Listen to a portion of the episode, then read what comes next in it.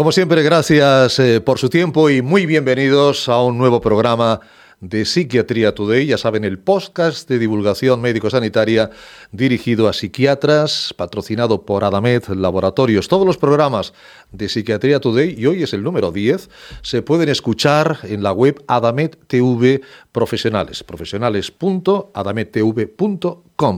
Miren, en este nuevo formato que ya estrenamos en la pasada edición de 20 minutos, profundizamos en un tema de interés y de actualidad, siempre pensando en los profesionales, por supuesto, de la psiquiatría, como pasó en el último podcast, nos va a ayudar a introducirlo de nuevo el doctor Miguel Álvarez Temón, médico especialista en psiquiatría adjunto en el Hospital Infanta Leonor de Madrid, profesor investigador de la Universidad de Alcalá. Profesor Álvarez Temón, bienvenido y gracias por acompañarnos, Miguel. Bueno, Ricardo, muchísimas gracias. El placer es mío. Yo eh, creo que hoy, ahora, ahora nos lo presentarás, tenemos un invitado. Sí, de lujo, de lujo de lujo que yo creo que va a ser muy provechosa la tertulia con él porque las cefaleas son desde luego unos motivos de consulta más frecuentes. Para todos los que nos dedicamos a atender pacientes eh, en psiquiatría, en atención primaria, en neurología, desde luego que los tenemos en la consulta, o sea que creo que va a ser una conversación muy productiva y amena a la vez. Seguro que sí, seguro que sí, efectivamente. Las cefaleas, que es un tema que mucha gente dice, esto no es más de neurólogos, esto no es más de, primaria, esto no es... Bueno, aquí cada vez más, eh, doctor Miguel, esto es una, una medicina multidisciplinar, ¿verdad? Totalmente de acuerdo, totalmente de acuerdo.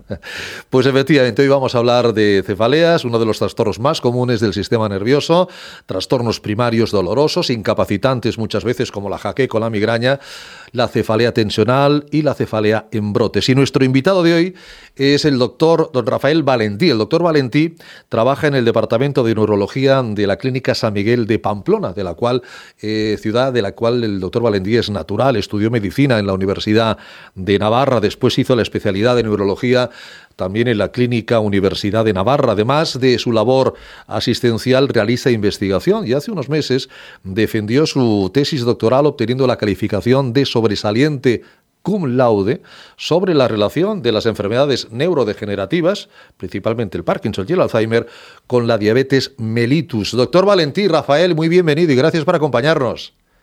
Hola, ¿qué tal? Buenas noches. Pues muchísimas gracias eh, por esta tan amable introducción. Nada. Eh, nada, la verdad es que con, mucha ilusión de poder participar, de poder charlar con vosotros, con, Miguel, con, con, todos vosotros, bueno, sobre este tema tan, tan interesante como son las cefaleas y otros temas relacionados.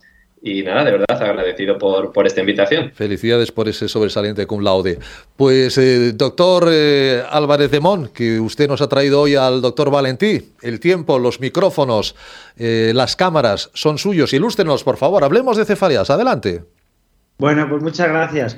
Bueno, Rafa, pues es que ya con la amistad que nos une me da difícil decirte doctor Valentín, o sea que yo casi que te voy a decir Rafa. Te y así todo es más distendido y más, más No, pero te, iba a preguntar, lo primero te iba a preguntar con qué frecuencia veías tú en la consulta pacientes con cefalea y luego también si nos pudieras, por favor, contar un poco cuál es el perfil más típico, si es más frecuente en hombres, en mujeres, a qué estrato de, edad le afecta más.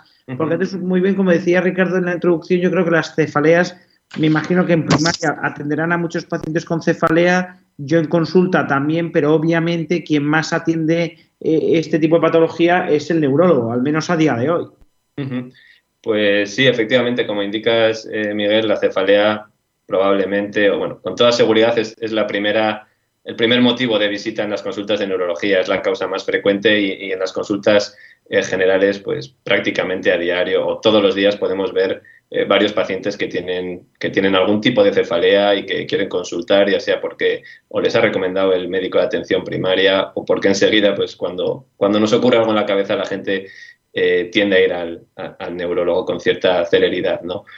Em, en cuanto a los, a los tipos de cefalea, bueno, prácticamente entre la migraña y la cefalea tensional eh, ocupan el, mayor porcentaje de, cefaleas y, como decía, pues todos los días prácticamente en la consulta podemos ver a algún paciente eh, que, tiene, que tiene estas patologías.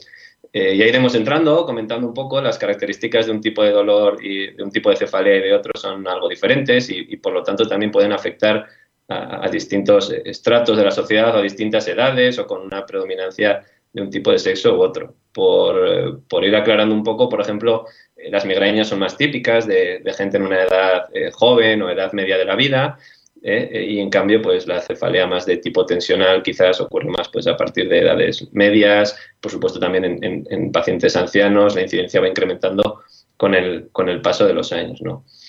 Eh, también depende un poco si afecta más a hombres o mujeres, pero en general las cefaleas, casi todas ellas, eh, afectan más eh, a, las mujeres, ¿no? Como digo, y sobre todo especialmente la migraña en, mujeres pues que, están pues, en edades medias, jóvenes, habitualmente por debajo de los 50 años. No es que después no puedan aparecer, pero desde luego son, son más frecuentes en estos rangos de edad. Sí que quizás la cefalea, que hemos comentado también en un momento, la cefalea en racimo, la cefalea Horton, puede ser más frecuente en, hombres, pero es un tipo de, cefalea menos frecuente y, así a grandes rasgos pues podríamos decir un poco todo esto de, las cefaleas. Perfecto, perfecto. No, bueno, como introducción, o sea que la idea con la que me quedo es que claramente lo más frecuente es la cefalea tensional y las migrañas. Efectivamente, son los dos tipos de cefalea más frecuente, probablemente la tensional incluso más todavía, pero ambas, ambas tienen una incidencia muy elevada. Con la tensional, ahí, sí que yo voy a, voy a también a meter baza, porque la cefalea tensional yo creo que ahí sí que tiene mucho que ver con patología también ansiosa, con patología depresiva. Entonces esa vamos a dejarla para un segundo plano. Me lo imaginaba, me lo imaginaba que por ahí querrías, querrías Exacto, no, efectivamente. Pero antes de meternos con la cefalea tensional, que ahí, va a haber pelea entre tú y yo, eh, si nos puedes por favor decir simplemente, bueno, pues cuáles son para un especialista o para los que eh, bueno, pues para que podamos aprender cuáles son las características más relevantes eh, de la migraña, es decir, cómo la podemos identificar, cómo la podemos, el diagnóstico diferencial y, así alguna mejor recomendación de, oye, cuándo derivar, cuándo la podemos seguir en consulta, mm, bueno, cosas así como tips interesantes y prácticos. Vale. Bueno, eh, en cuanto a la migraña, eh, generalmente se trata de un dolor de cabeza que tiende a tener una intensidad bastante alta, moderada o incluso, o incluso grave, y es un dolor de características muchas veces pulsátiles, ¿no? como a golpes, eh, mientras que otros tipos de cefalea a lo mejor son más de sensación opresiva. También es muy típico que la migraña se acompañe de, de otros síntomas, como pueden ser las náuseas, incluso llegando a los vómitos o es habitual también que haya una fotofobia y una fonofobia muy intensas, ¿no? Molesta la luz, molesta el ruido eh, e incluso algunos olores fuertes, tipo las fragancias. Eh. Los pacientes suelen decir que lo que necesitan es meterse en una habitación, bajar las persianas y encerrarse, ¿no? Porque eh, la luz suele ser muy molesta en este sentido.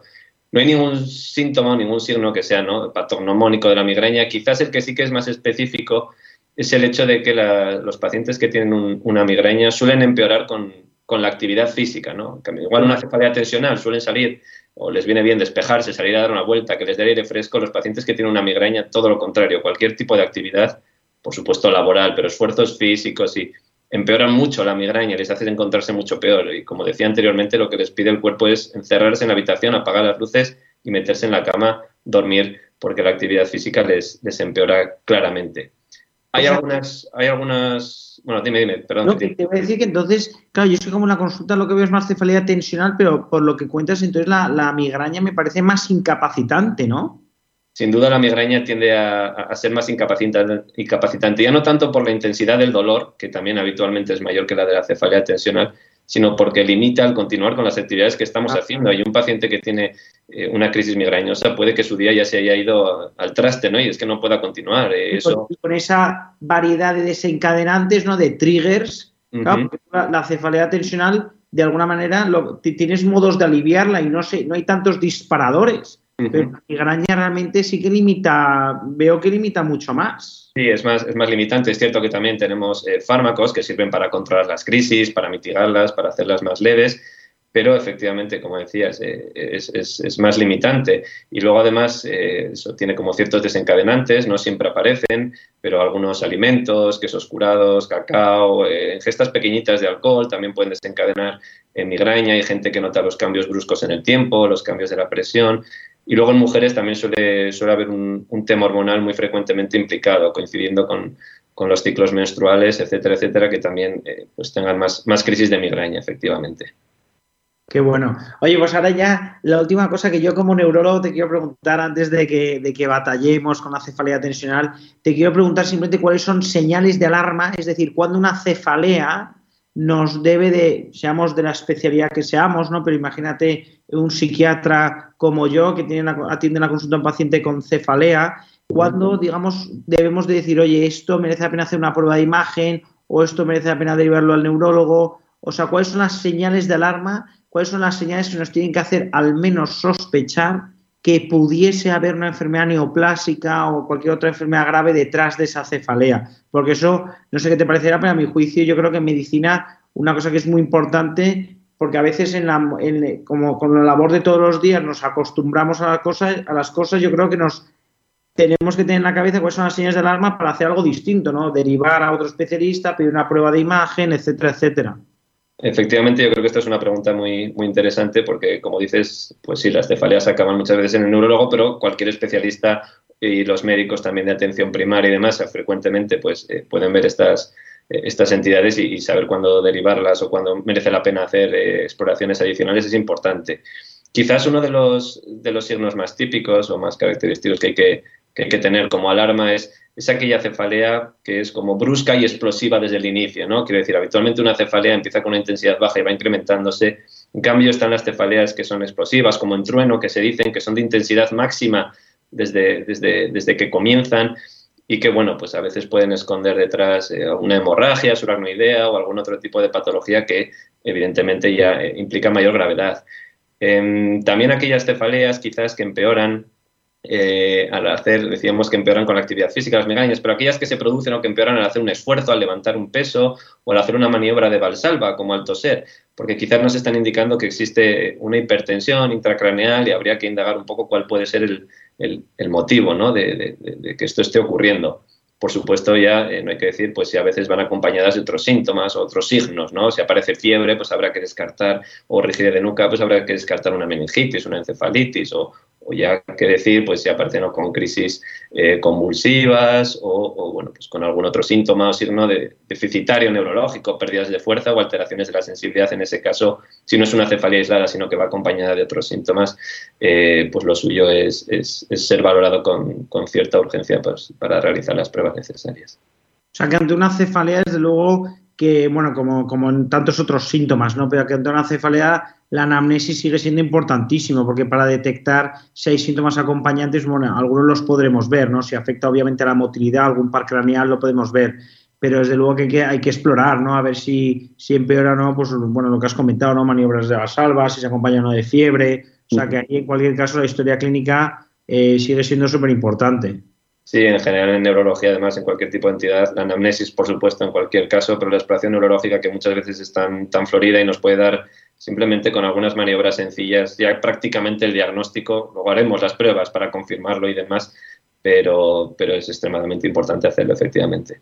¿Y tú en general qué recomendarías derivar ante, ante la presencia de algunos de estos eh, señales de alarma? ¿Tú qué recomendarías? ¿Derivar directamente al neurólogo o, pedir, o ir pidiendo una prueba de imagen? ¿O en qué casos dirías deriva en directo o dices, oye, antes de derivar vete pidiendo la prueba de imagen porque así el neurólogo llega, le llega con el TAC o la resonancia hecha? Hombre, en el caso, claro, eh, a veces es difícil definir, pero si la sospecha es alta de que efectivamente pueda haber algo detrás, eh, lo suyo incluso es ser derivado directamente incluso a, un servicio de urgencias. A veces si es una hemorragia, cuestión de días, el asunto puede puede ser ya muy tarde, ¿no? Entonces, eh, hombre, eh, si puede ser valorado por un neurólogo lo antes posible, eso yo creo que es lo idóneo y luego ya se irá decidiendo si hacer o no eh, la prueba de imagen. Mm, una cosa que no hemos comentado y también es importante, la cefalea es un tema muy frecuente, ¿no? Muchísima gente tiene dolores de cabeza. Una cosa que también quizás puede llamar un poco la atención porque la gente que tiene dolor de cabeza más o menos siempre es parecido, puede ser de mayor intensidad o de menor, pero las características son parecidas. Eh, las personas que tienen eh, cefalea, los pacientes que sufren de algún tipo de cefalea, cuando cambian las características de su dolor habitual, cuando les llama la atención que algo es distinto, que esto previamente no ocurría, ahí también yo creo que es un motivo eh, de consultar con urgencia y, buscar una consulta lo antes posible.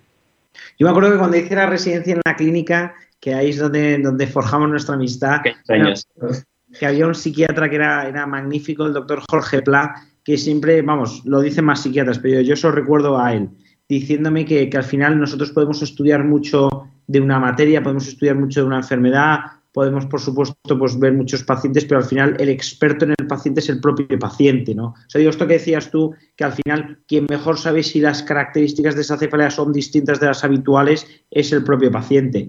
Eso, bueno, no, no, no viene a lo mejor a cuento, pero es que se me viene a la cabeza y lo tengo que contar. Te ha venido la idea a la mente, claro.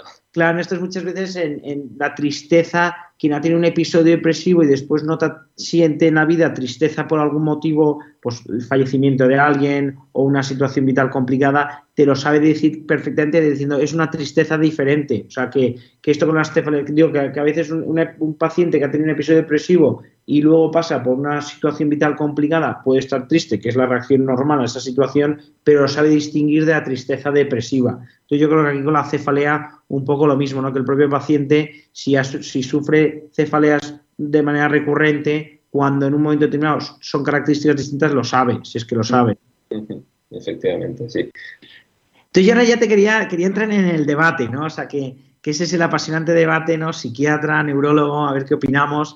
Que, al final, claro, yo veo mucha cefalea en el contexto de un episodio depresivo, en el contexto de ansiedad. Entonces, cuando es el contexto de ansiedad, yo, yo lo identifico siempre como síntoma, porque entiendo que, que a veces no diciendo, oye, ¿cuándo es síntoma y cuándo es comorbilidad? Yo entiendo que si aparece en el contexto del resto de síntomas ansiosos o aparece en el contexto de los síntomas depresivos, yo lo entiendo como un síntoma de la depresión o como un síntoma de la ansiedad. De hecho, cuando yo muchas veces, en, claro, en, depresión y ansiedad, elegir el fármaco más adecuado a veces es complicado. Entonces, muchas veces, oye, pues te ayuda el perfil de tolerabilidad o a veces te ayuda precisamente el perfil de síntomas porque, oye, pues para algunos síntomas en concreto te puede venir mejor una cosa o un antidepresivo u otro, ¿no? Pues al final siempre que hay dolor, dolor, ya sea dolor neuropático, por ejemplo, en pacientes con diabetes o cefalea, pues hay fármacos como por ejemplo la duloxetina que tiene aprobación también para el dolor, pues dices, oye, te sirve como antidepresivo y te sirve para el dolor. Sin embargo, también yo creo que tú ves la otra cara la moneda, ¿no? Porque yo veo pacientes que sufren cefalea en el contexto, eso, ¿no? De un episodio depresivo o de trastornos de ansiedad. Pero también yo entiendo que si tú tienes cefaleas o migraña ¿eh? recurrente, también entiendo que como cualquier otra enfermedad, al final también pueda, digamos... Tienes derecho, ¿no? Tienes derecho a tener otra cosa. no, claro, es efectivamente digo que puedes tener otra cosa y de alguna manera también sería comprensible, o sea, como que tienes un factor de riesgo, ¿no? Tener una enfermedad eh, incapacitante, ¿no? Por lo menos con lo que tú has descrito las migrañas. Entonces, ¿cómo hacéis? O sea, ¿cómo hacéis vosotros? O, cómo, cómo, distingues tú, porque yo sí que veo claro que cuando aparece en el contexto de un episodio depresivo, en el contexto de, de un trastorno de ansiedad, hombre, a mí me parece un síntoma más. Pero igual que la somatización, oye, gastrointestinal o, a lo mejor agarrotamiento, bueno, tensión muscular, quiero decir, se ve en el contexto de un síntoma más somático. efectivamente, esto es una gran pregunta y que además no siempre, no siempre tiene una fácil respuesta. Eh, porque por un lado, efectivamente, ¿no? Los trastornos psiquiátricos como la ansiedad o la depresión pues claramente muchas veces van asociados con, cefalea, ¿no? Es un síntoma más dentro de, lo que es la, entidad en sí. Pero es que también ocurre que los pacientes que tienen cefalea, ya sea tensional o sea migraña, eh, tienen más riesgo de también desarrollar ciertos trastornos eh, psiquiátricos, ya simplemente pensando en, la gran incapacidad que pueden generar, y esto de manera crónica, y gente que se encuentra limitada por este motivo, pues es normal que, que secundariamente se produzca un trastorno afectivo o algún tipo de, relación con esto, ¿no? Hombre, yo creo que en el caso de la migraña es un poquito más fácil diferenciarlo porque las características eh, de la migraña, pues probablemente eh, el paciente las tiene de todavía, las sabe reconocer y si luego eh, desarrolla pues un trastorno psiquiátrico, pues bueno, pues era una, una comorbilidad que se ha desarrollado. En el caso de la cefalea tensional siempre es un terreno efectivamente... No, pero estoy de acuerdo porque, antes de, perdón que te interrumpa, pero sí estoy de acuerdo porque efectivamente la migraña, como la naturaleza o sea, la, presentación clínica es tan distinta, yo creo que es, efectivamente es fácil de distinguir. O sea, ahora viene, en realidad el debate viene más ahora con la cefalea tensional. de la cuestión, efectivamente. si nos ponemos más psicodinámicos incluso, podemos decir, oye, detrás de esas, explora tú, ¿no? Explora, haz una buena historia de enfermedad y explora a ver qué circunstancias tenía el paciente cuando empezó la cefalea tensional. ahí, ahí, está la clave, en, saber, en saber identificar cuándo eh, el paciente ha comenzado con los dolores y hacer cronológicamente una historia ¿no? con su enfermedad psiquiátrica. Es que una de las causas o uno de los, de los factores que claramente desencadena las cefaleas tensionales es precisamente el estrés, la ansiedad, el nerviosismo y, la contracción muscular, el síndrome miofascial de contracturas que esto provoca. ¿no? Es que tanto la cefalea puede provocar ansiedad o depresión como, como viceversa. Yo creo que, que la clave es quizás pues ver cuándo ha aparecido un síntoma y ver cuándo ha aparecido lo otro, pues para determinar, ya digo, como decimos no comúnmente, que es antes el, el huevo o la gallina, pero es que ambas cosas se pueden producir por, por la existencia de la otra, o sea que es como, es un, es un camino de doble dirección en este sentido.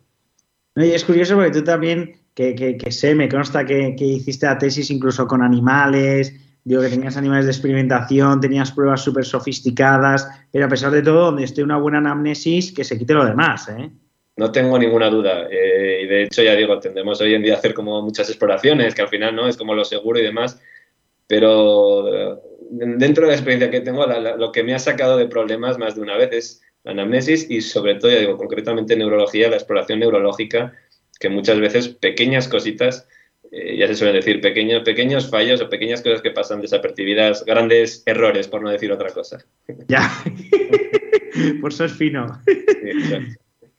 Oye, pues ya para, para, cerrar, yo te quería pedir que nos dieras, por favor, alguna recomendación para que, eh, digamos, médicos que a lo mejor no somos especialistas en cefaleas, pero para que nos llevemos como, como, aprendizaje personal y luego también como para decir en consulta. Es decir, porque al final en consulta siempre los pacientes familiares es qué puedo hacer yo al respecto, ¿no? O sea, qué puedo hacer yo para prevenir la cefalea o qué puedo hacer una vez que aparece, cuáles son tus recomendaciones, porque a mí, por ejemplo, yo tengo razón de que no me acordaba de la facultad, no me acordaba de que las migrañas se podían desencadenar por el ejercicio físico, porque claro, yo ejercicio físico para la ansiedad y la depresión, todo lo que quieras y más, porque ha demostrado que mejora la respuesta al tratamiento, o sea que, que diciendo, es una cosa súper recomendable. Entonces, a ver, o qué alimentos deben de evitar, si podías a lo mejor también distinguir sí. entre tipos, ¿no? Para... Sí, sí. Efectivamente, por, por separarse un poco en grupos, como preventivos, ¿no? Eh, en el caso de la migraña, el que tiene migraña no puede hacer por no tenerla, ¿no? Porque le ha tocado la lotería en este sentido y, cierta predisposición familiar que suele hacer. Una vez que tiene la migraña y que ya está diagnosticado como tal, es muy importante identificar los desencadenantes que a esa persona eh, le, producen, ¿no? Una crisis migrañosa. Pues ya digo, alimentos, pues algunos típicos, por ejemplo, pues suelen ser cacao, embutidos, alimentos grasos, quesos curados, el ejercicio físico, eh, más que un desencadenante como tal, a veces es un, un, factor que la empeora una vez que ya ha aparecido la ah. crisis. O sea, podemos hacer ejercicio físico con tranquilidad, eso no es el problema, pero hay gente que una vez que ya le ha comenzado, por así decir, la crisis migrañosa, es el ejercicio lo que le empeora, ¿vale? Pero no como, tanto como desencadenante, sino como factor agravante.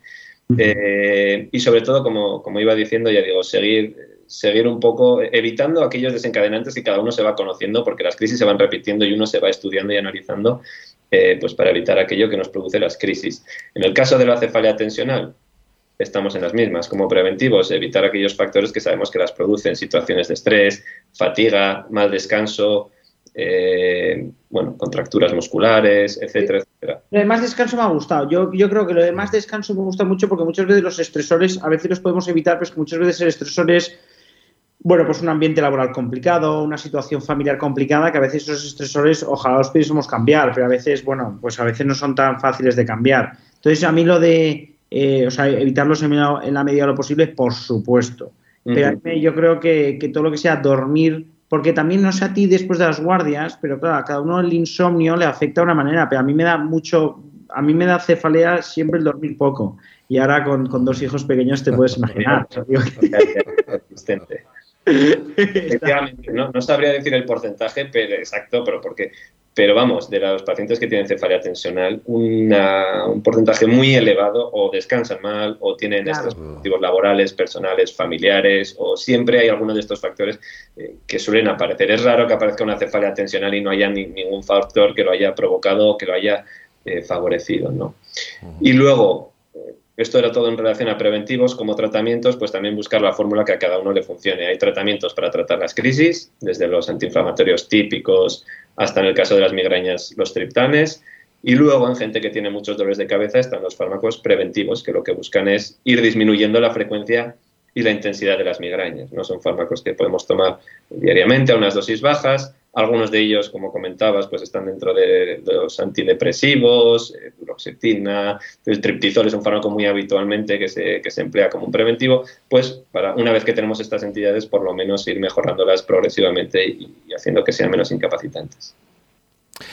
Pues nos hemos eh, apasionado con, las cefaleas. Eh, Miguel, Rafael, lo habéis hecho magníficamente ameno. Eh, y a mí me gustaría que esto llegara a la sociedad también, porque a veces hay una invisibilidad del migrañoso y eso lo debéis ver en la, consulta, ¿no? Y a veces tenéis que contestar cuando dicen, es que en el trabajo, ahora que hablaba el doctor Álvarez de, de Mon, del entorno laboral, a veces en el trabajo no entiende que una persona tenga migraña y no pueda, no pueda acudir al trabajo. Va con la cara desencajada, pero como no hay radiografías, pues es difícil, ¿no? Los amigos, oye, pero ¿qué te ocurre? ¿Qué te pasa? Es un poco invisible socialmente y eso debería de, desaparecer porque ya han visto las incapacidades que puede provocar. Doctor Álvarez de Mon, don Miguel, muchísimas gracias. Le espero el próximo programa. Ha sido un placer. Gracias a ti, gracias por, has dicho un, detalle final que me ha, que te doy toda la razón, porque yo como psiquiatra muchas veces eso le pesa mucho a los pacientes en la consulta, es la ausencia de una prueba de imagen que lo demuestre. Le, crea la ansiedad ante, que no le dan una, una solución. Y doctor Valentín Rafael, ha sido un honor tenerte con nosotros y cuando quieras y el doctor eh, eh, Álvarez de Mon quiera también, pues sabes que esta es tu casa. Un abrazo. Gracias, ha sido un placer para mí participar en esta conversación. Estoy disponible para, para cuando queráis. Gracias, Miguel. Gracias. Tomamos nota, Miguel, Rafael, un abrazo. Cuidaros mucho. Muchísimas gracias. Cerramos este podcast apasionante sobre las cefaleas y saben que pueden enviar sus preguntas y sugerencias a contacto arroba psiquiatriatoday.com. Ha sido un programa patrocinado por Adamet Laboratorios.